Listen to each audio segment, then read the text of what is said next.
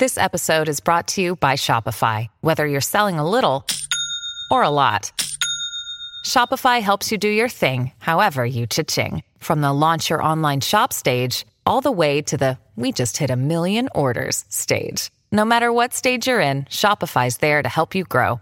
Sign up for a $1 per month trial period at shopify.com slash special offer, all lowercase. That's shopify.com slash special offer. Oi, bonitas e bonitos, tudo bom com vocês? Eu sou Jaqueline Guerreiro e esse é o podcast Quinta Misteriosa, do quadro que leva o mesmo nome no meu canal do YouTube. Lá eu posto novos casos toda quinta-feira, então me acompanhe por lá também para ficar por dentro de tudo e não perder nenhum caso novo. E agora, bora começar o caso de hoje.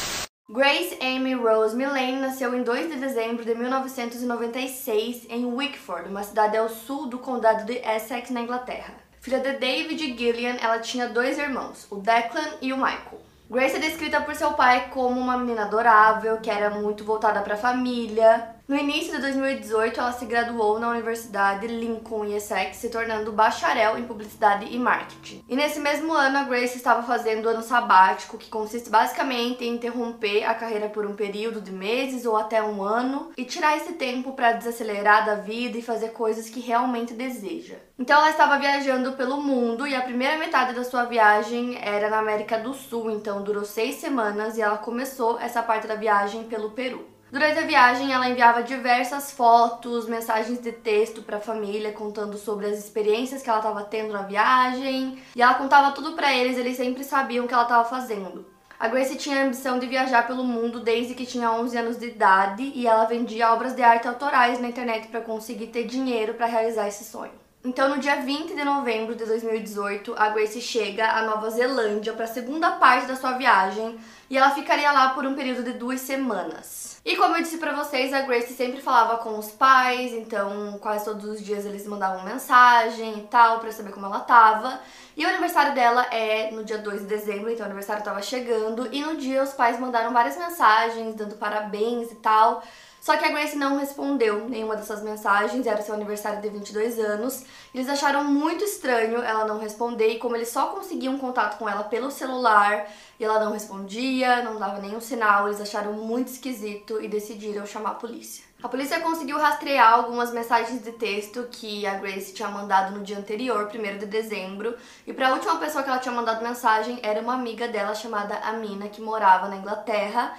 E nessas mensagens ela contou que ela ia para um encontro com um gerente de uma empresa petrolífica e que ela estava muito animada. E depois ela mandou outra mensagem dizendo que o encontro estava sendo muito bom. E aí ela mandou outra mensagem pra amiga dela dizendo que tava com saudades, que amava muito ela, e depois ela mandou outra mensagem dizendo que esse cara com quem ela tava tendo esse encontro ia se mudar para Londres no ano seguinte, já era dezembro, né? Então ela disse que tava animada com isso, tava se sentindo bem, parecia que aquele encontro ia levar alguma coisa realmente, quem sabe um relacionamento, dela deu a entender isso. E aí ela mandou mais uma mensagem dizendo que ela ainda estava no encontro e que no dia seguinte ela mandaria mensagem pra amiga contando como o encontro terminou mas ela nunca mais mandou mensagem nenhuma. Essas foram as últimas mensagens que a Grace mandou no dia 1 de dezembro. Imediatamente a polícia começa as investigações e eles fizeram uma investigação extremamente rápida, porém tava tudo em sigilo. Então, assim, mais pra frente no vídeo eu vou contar pra vocês toda a investigação, vocês vão ver que foi realmente muito rápido. Mas eles mantinham tudo em sigilo da mídia, então ninguém sabia quase nada do que estava acontecendo na investigação. Tanto que logo no início eles já tinham um nome, né, de um suspeito e esse nome estava protegido, então ninguém sabia quem era. O nome desse suspeito ficou protegido até dezembro de 2020, isso porque havia uma ordem judicial proibindo a publicação do nome dele na mídia nacional para dar direito a esse homem de ter um julgamento justo sem influências externas. E a Grace tinha desaparecido em dezembro de 2018 e, como eu disse, o nome do suspeito ficou em sigilo até dezembro de 2020, quando finalmente foi revelado. O homem era Jesse Shane Campson. Ele nasceu em 28 de dezembro de 1991 em Lower Hutt, Nova Zelândia, mas cresceu na capital do país, Wellington. Quando ele era criança, seus pais se separaram e ele acabou sendo criado por seus avós por um tempo. Ele fez o ensino médio em Wellington e até jogou softball na época e depois ele foi morar na Austrália com sua mãe, mas em 2011 voltou para Wellington, onde morava em uma pensão. E o Jesse mentiu para um proprietário de um dos locais onde ele morou, dizendo que ele jogava softball profissionalmente e tinha sido contratado pelo time Black Sox que é a equipe nacional de softball da Nova Zelândia. Então ele já estava com o aluguel atrasado e ele justificou isso dizendo que estava esperando que os pagamentos caíssem para ele poder pagar o aluguel. Ao todo foram oito semanas de atraso do aluguel, então o proprietário decidiu entrar em contato com o time Black Sox para entender o porquê, né, que ele não estava recebendo o pagamento. E aí o time respondeu que nunca nem tinha ouvido falar nesse cara. Então, basicamente, o Jesse era um grande mentiroso e ele conseguia ser muito convincente toda vez que contava uma mentira. Ele já tinha dito ser bacharel em direito internacional, falou que vinha de família milionária, que tinha contatos com a imigração do país, falava que a sua família era dona de restaurantes em Sydney, dentre diversas outras mentiras. Alguns jovens que moraram com ele em apartamentos compartilhados em Green Lane e também em Mid Eden Dizem que ele não era de confiança, que ele tinha um comportamento muito perturbador. E aí, depois de morar com esses jovens, ele decidiu morar no City Life Hotel e ele morava no apartamento 308. Então, no caso da Grace, o Jesse se tornou uma pessoa de interesse para a polícia, porque, como eu disse para vocês, o último dia que ela tinha tido contato com alguém que ela conhecia foi o dia é, 1 de dezembro, o aniversário dela era no dia 2 de dezembro. E no dia 1 ela mandou algumas mensagens pra amiga dela e tal. Então, nesse mesmo dia, eles conseguiram ver que uma pessoa tinha feito um comentário numa foto da Grace, essa pessoa era o Jesse, e era um comentário basicamente elogiando a foto que ela tinha postado, e esse comentário tinha sido feito às 9h29 do dia 1 de dezembro. Então ela desapareceu no dia 2 de dezembro, né, quando eles mandaram mensagens e ela não respondeu, e ela foi dada oficialmente como uma pessoa desaparecida no dia 5 de dezembro. Então, no dia seguinte, no dia 6 de dezembro, é, dois detetives encontraram o Jesse em uma praça de alimentação no centro da cidade e decidiram conversar com ele, fazer algumas perguntas, né? Já que eles tinham visto o comentário que ele fez na foto dela. E aí perguntaram se eles se conheciam, se eles tinham se encontrado, e ele disse que sim, que ele viu ela é, no dia 1 de dezembro e que eles passaram tempo juntos até as 10 da noite, que depois disso ele não viu mais ela. E aí eles perguntaram qual era o endereço da casa do Jesse e ele deu um endereço falso para os detetives. Só que aí naquele mesmo dia, um pouco mais tarde, ele disse para um dos detetives que não tinha entendido bem a pergunta.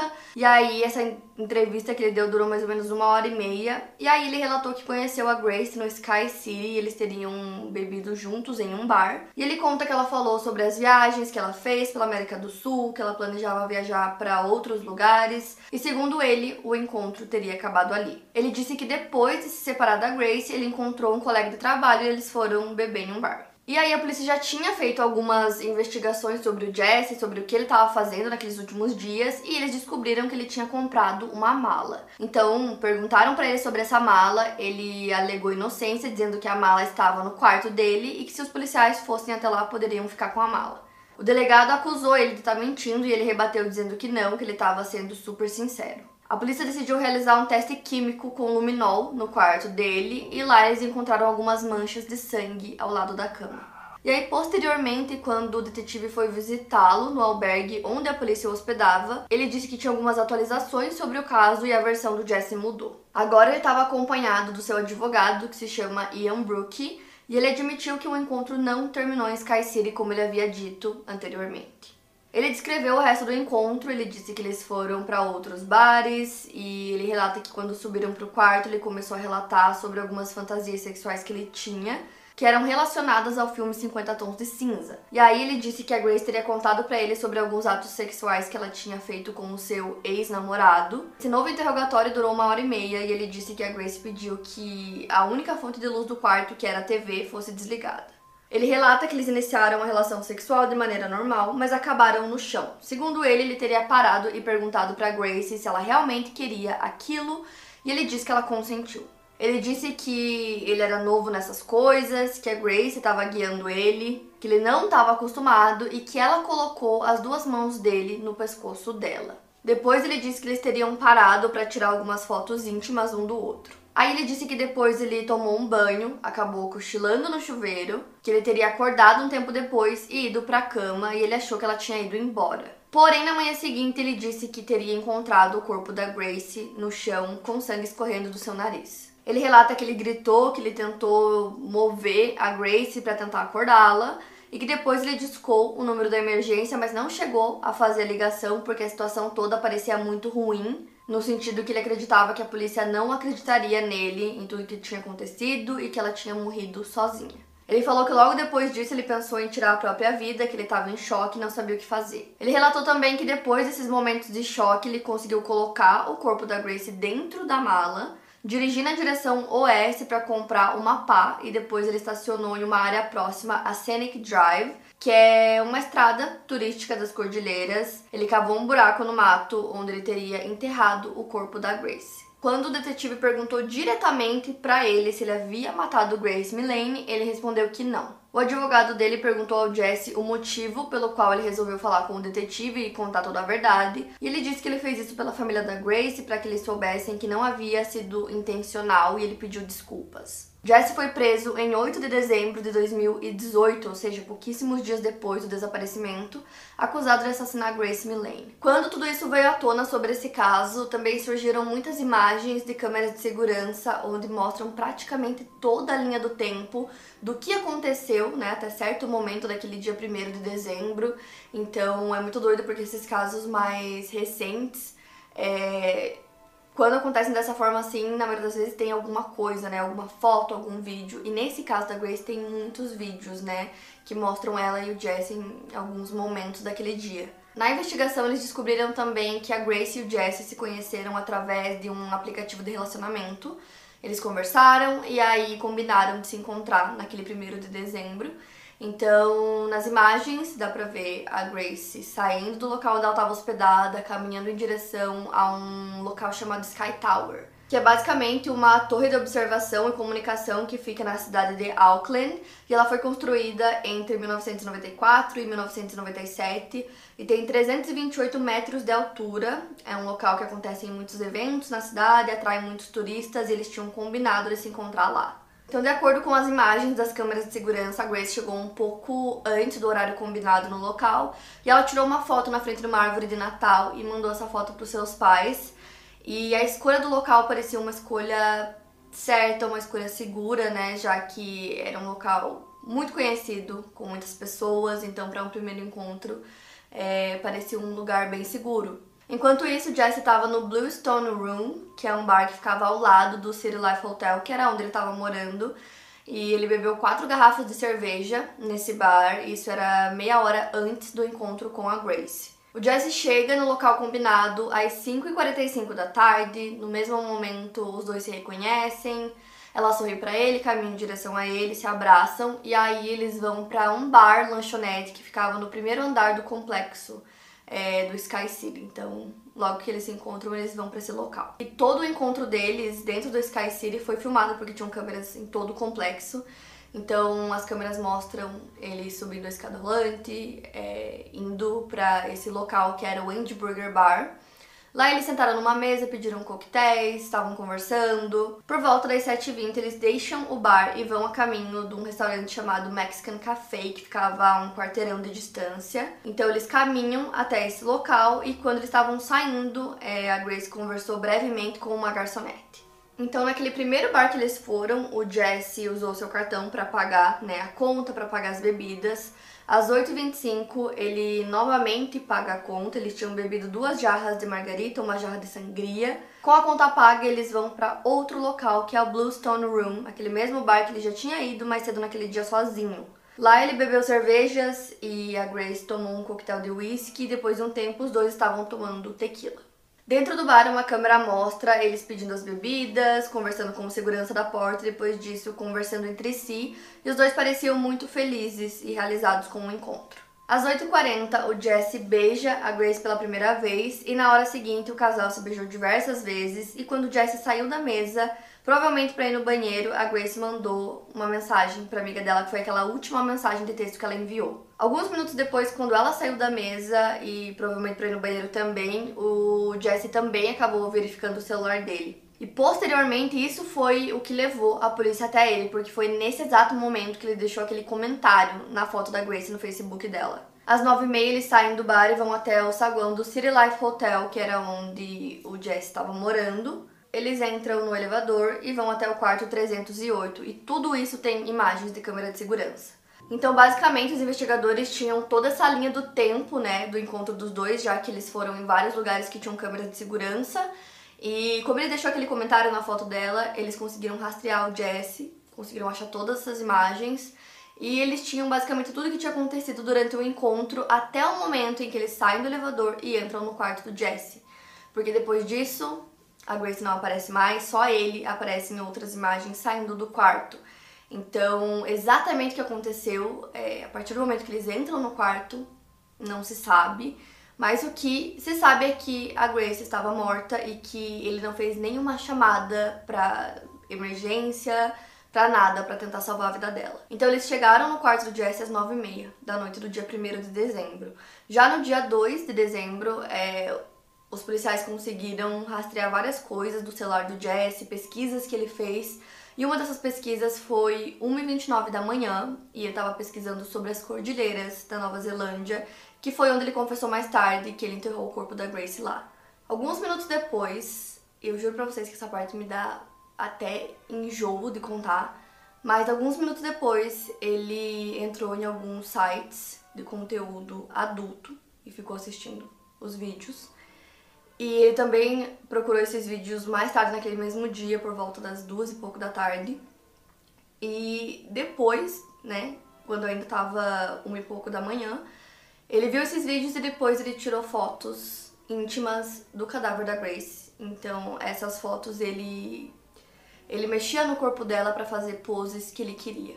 O que é extremamente perturbador, eu juro. É, esse caso assim é nossa, é até difícil contar, porque realmente dá muito, muito, muito nojo desse homem horrível. E aí depois, ainda no mesmo dia, às 8 e 7 da manhã, é, as câmeras filmam ele entrando num lugar chamado The Warehouse, que era numa loja, num shopping, e nessa loja ele comprou a mala. Era uma mala cinza, idêntica à mala que ele tinha no quarto dele. Ele volta pro hotel e 28 minutos depois ele é filmado em Countdown, na Victoria Sand, comprando produtos de limpeza. Duas horas depois, ele é filmado pela câmera de segurança de um táxi. Ele estava sentado no banco de trás, mexendo no celular. Ele estava a caminho de uma locadora de automóveis chamada Apex, e lá ele alugou um Toyota vermelho. Ainda na manhã do dia 2, ele enviou uma mensagem para outra mulher no aplicativo de relacionamento, pretendendo marcar um encontro mais tarde naquele mesmo dia. Por volta das 9 horas da manhã, ele teria mandado uma mensagem de bom dia para essa mulher, perguntando como ela estava. Uma hora e meia depois, era 10 e meia da manhã, ele mandou uma mensagem dizendo que se ela não quisesse se encontrar com ele, estava tudo bem,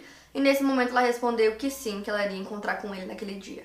Então ele se encontrou com uma ex-jornalista de 27 anos que não foi identificada. Eles foram para um bar chamado Havery e era um bar que tinha mais movimento à noite, mas ficava aberto durante o dia também e o Jesse quis ir até lá. Essa mulher que foi ao encontro com ele, que não foi identificada, relatou que eles conversaram por duas semanas antes do encontro e que eles conversavam sobre coisas leves do dia a dia, eram conversas tranquilas. Porém, ela disse que conforme foi chegando mais perto do dia do encontro, ele começou a ficar mais insistente em relação a ela, até mandando mensagens cobrando ela quando ela demorava um pouco para responder. E ele queria adiantar o encontro, mas ela não podia. E ela conta que ele era insistente de uma maneira diferente que parecia ser muito narcisista.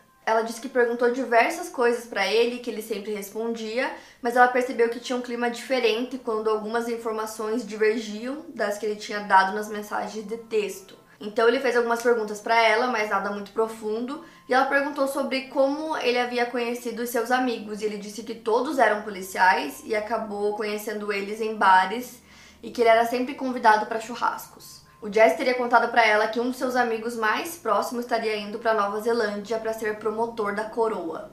E durante essas conversas sobre os amigos policiais dele, ele disse que era um momento difícil para eles por conta dos desaparecimentos que estavam acontecendo nas cordilheiras. O assunto mudou para cobras venenosas australianas, o que deixou Jesse animado. A mulher disse que ele contou uma história muito bizarra para ela, dizendo que é uma loucura como um cara pode cometer um erro e ir para cadeia pro resto da vida.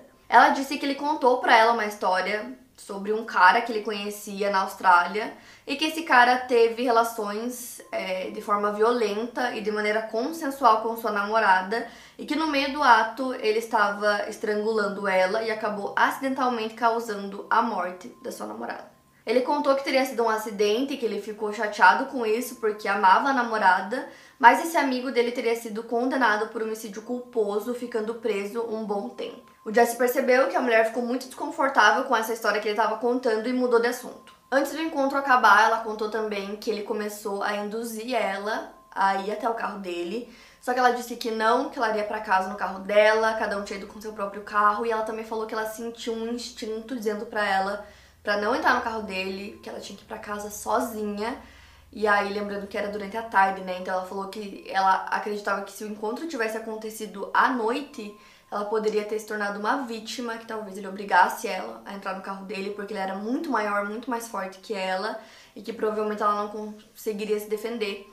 Então ela disse que ele também convidou ela para um segundo encontro. Um pouco depois ela recusou. E a polícia acreditava que ele estava testando a história dele durante aquele encontro, né? Que ele falou que tinha um amigo que acabou assassinando a namorada e aí eles acreditam que ele fez isso para testar e ver qual seria a reação dela e para ter uma noção de como seria a reação das pessoas caso essa fosse a versão, né, que ele decidisse contar. Às 5h45 ele volta pro quarto do hotel naquele mesmo dia ainda, no dia 2 de dezembro, e aí ele alugou uma máquina de limpar carpetes e ele disse na loja, né, que ele alugou que ele precisava tirar uma mancha de vinho. Então depois de ter feito isso, ele deixou o carro dele na frente do hotel, ele entra, pega um carrinho do hotel, vai até o quarto dele, coloca duas malas grandes nesse carrinho do hotel, leva essas malas pro carro e depois deixa o carro dele no estacionamento. E as câmeras de segurança naquele dia registraram que ele trocou de roupa diversas vezes, no dia seguinte, no dia 3, às 5h15 da manhã, ele deixa o hotel, pega o carro dele e vai até uma loja que ficava em outra cidade e compra uma pá. Ele colocou o corpo da Grace dentro da mala cinza, dirigiu durante 30 quilômetros até a cordilheira Waitakere, onde ele fez uma cova rasa a poucos metros da estrada e ele enterrou a mala lá. Imagens de segurança mostram que ele teria ido a Westfield St. Luke's, um shopping center, para comprar uma segunda mala. Ele também visitou a Wash World para limpar o carro alugado dele e ele jogou a pá fora nesse local. E também jogou um saco em uma lata de lixo em Albert Park, em Auckland. A última imagem dele mostrava saindo do quarto do hotel e logo depois disso foi aquele momento que os policiais abordaram ele. A Grace desapareceu no dia 2 de dezembro, mas ela só foi dada oficialmente como pessoa desaparecida, como eu disse para vocês, no dia 5.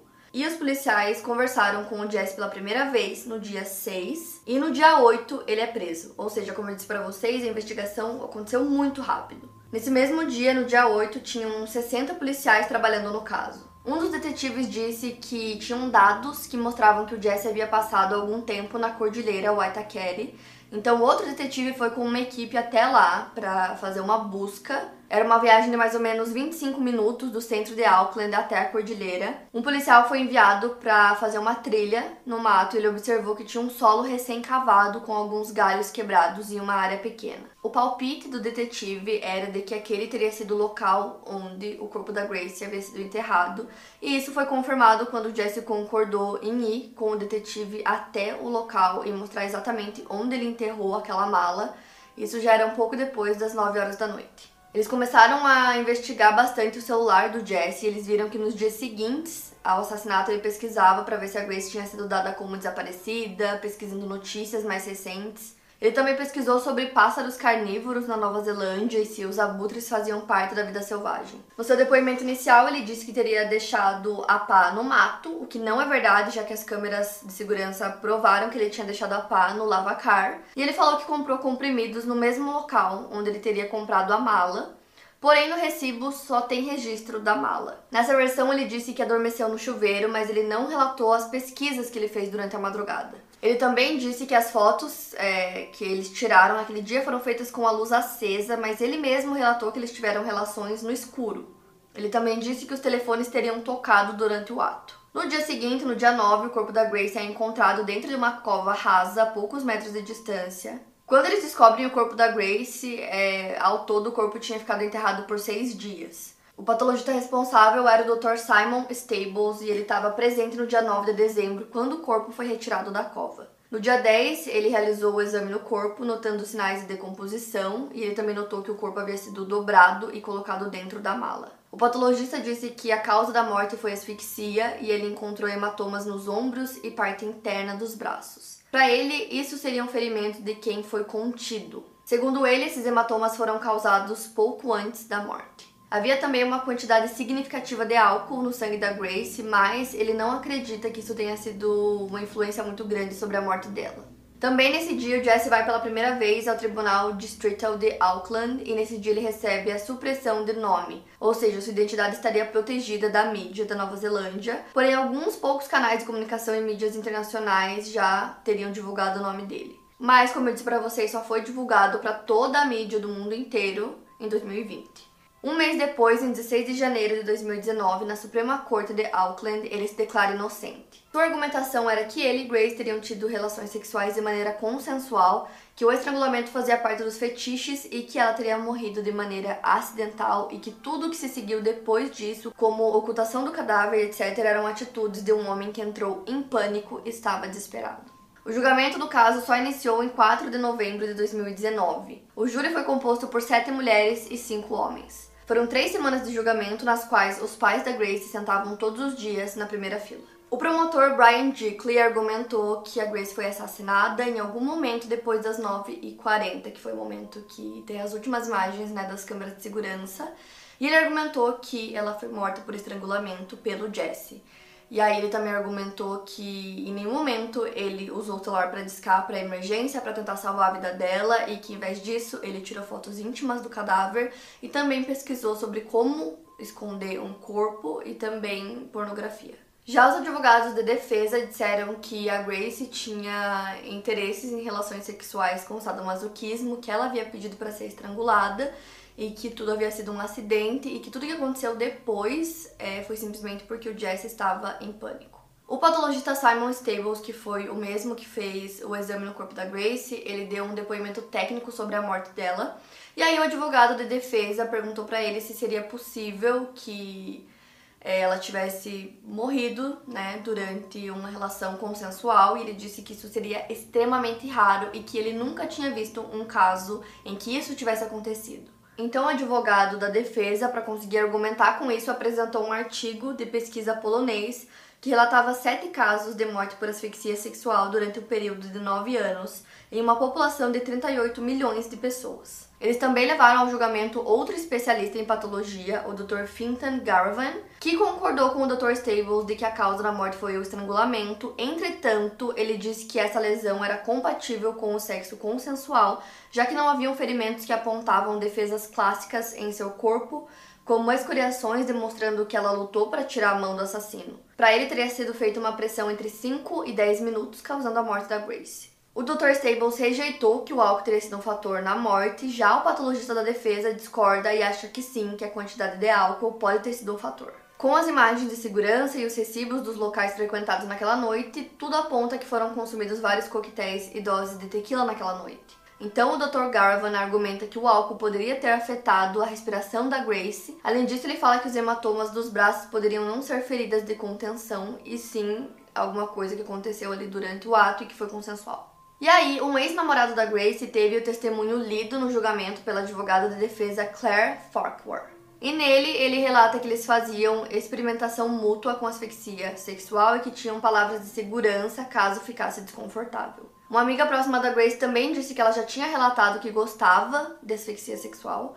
E no computador pessoal foram encontradas 400 mensagens relacionadas a esse assunto entre agosto e setembro de 2017.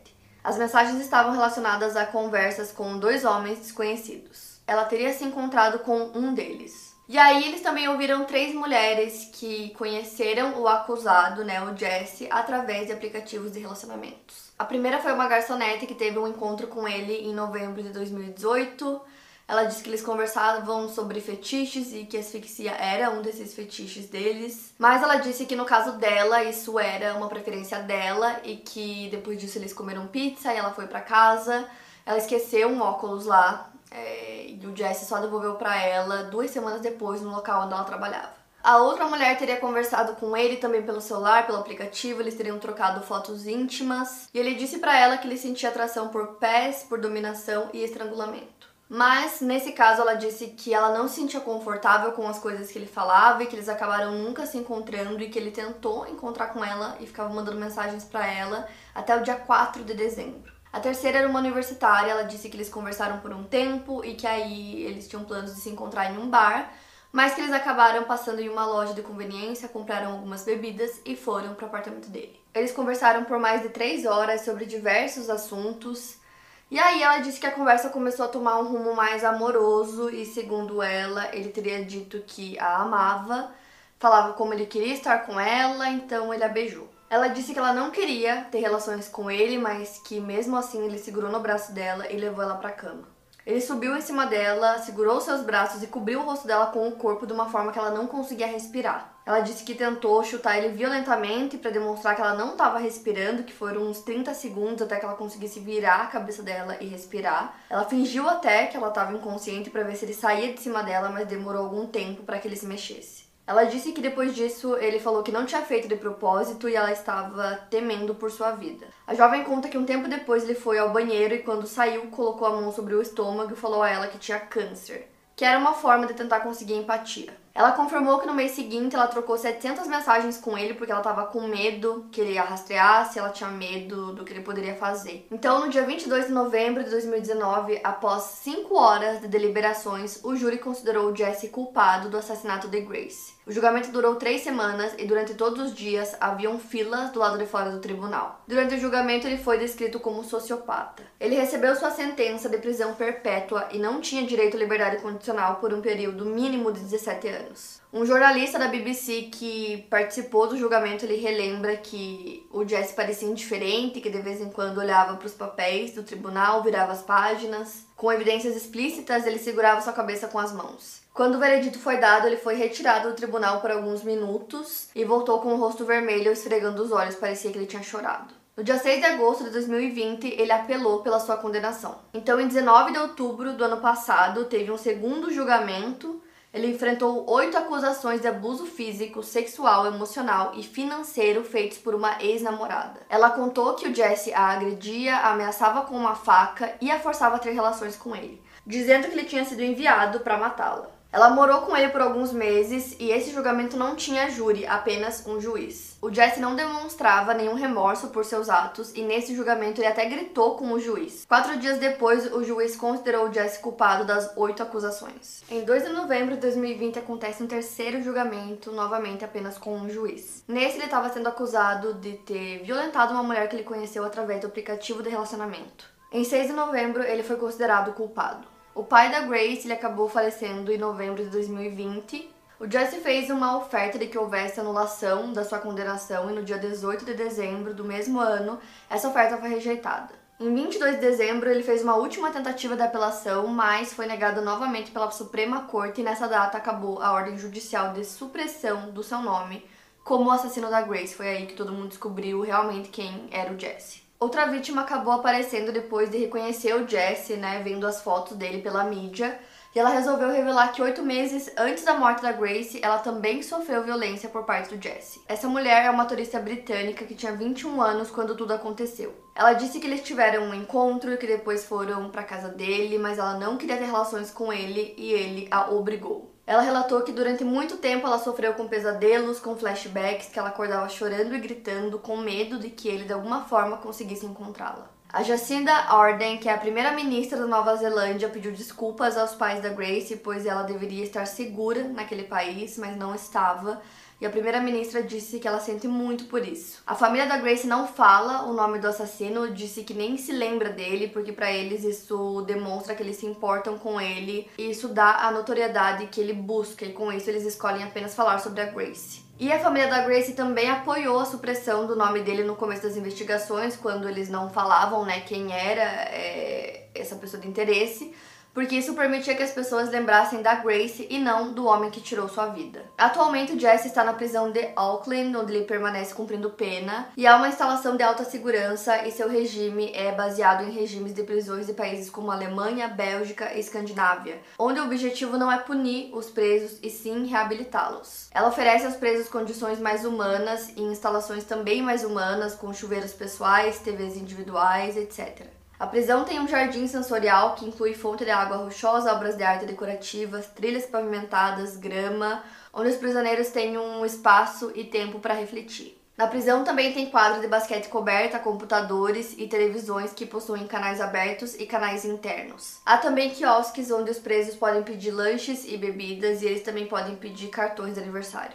Nessa prisão, os presos também podem cultivar flores e plantas em um jardim de propagação de sementes. Essa instalação recebe os homens mais violentos da Nova Zelândia. São cerca de 680 presos, sendo 260 presos de segurança máxima. E eles passam cerca de 20 horas por dia nas celas. E vocês sabem que eu não gosto de falar sobre casos recentes aqui no canal, mas eu decidi trazer esse porque eu acho que ele serve muito como um alerta para todo mundo, mas principalmente para mulheres, porque hoje as pessoas se conhecem em redes sociais, em aplicativos de relacionamento, mas quando você tá falando com uma pessoa e vai se encontrar com uma pessoa que você nunca viu na vida, que você realmente não conhece, você nunca sabe, né? Então, não sei, é uma forma de alerta para vocês ficarem sempre muito atentos. É, esse caso é extremamente triste porque ela era muito novinha, ela era uma menina cheia de vida, tinha tipo muita coisa para viver ainda e simplesmente o Jesse tirou tudo isso dela. Fora todas as outras mulheres, né, que apareceram depois, então assim, ele era um homem horrível, já tinha feito coisas horríveis com outras mulheres e felizmente muitas delas sobreviveram, né, para contar depois que todo o caso foi para mídia, tinha foto dele tipo em tudo, porque o caso ficou bem conhecido. Mas é um caso realmente muito, muito triste, mas como eu disse, serve de alerta para vocês. Para mais casos, siga o meu podcast. Lembrando que os casos novos saem primeiro lá no meu canal do YouTube. Obrigada por ouvir e até o próximo caso.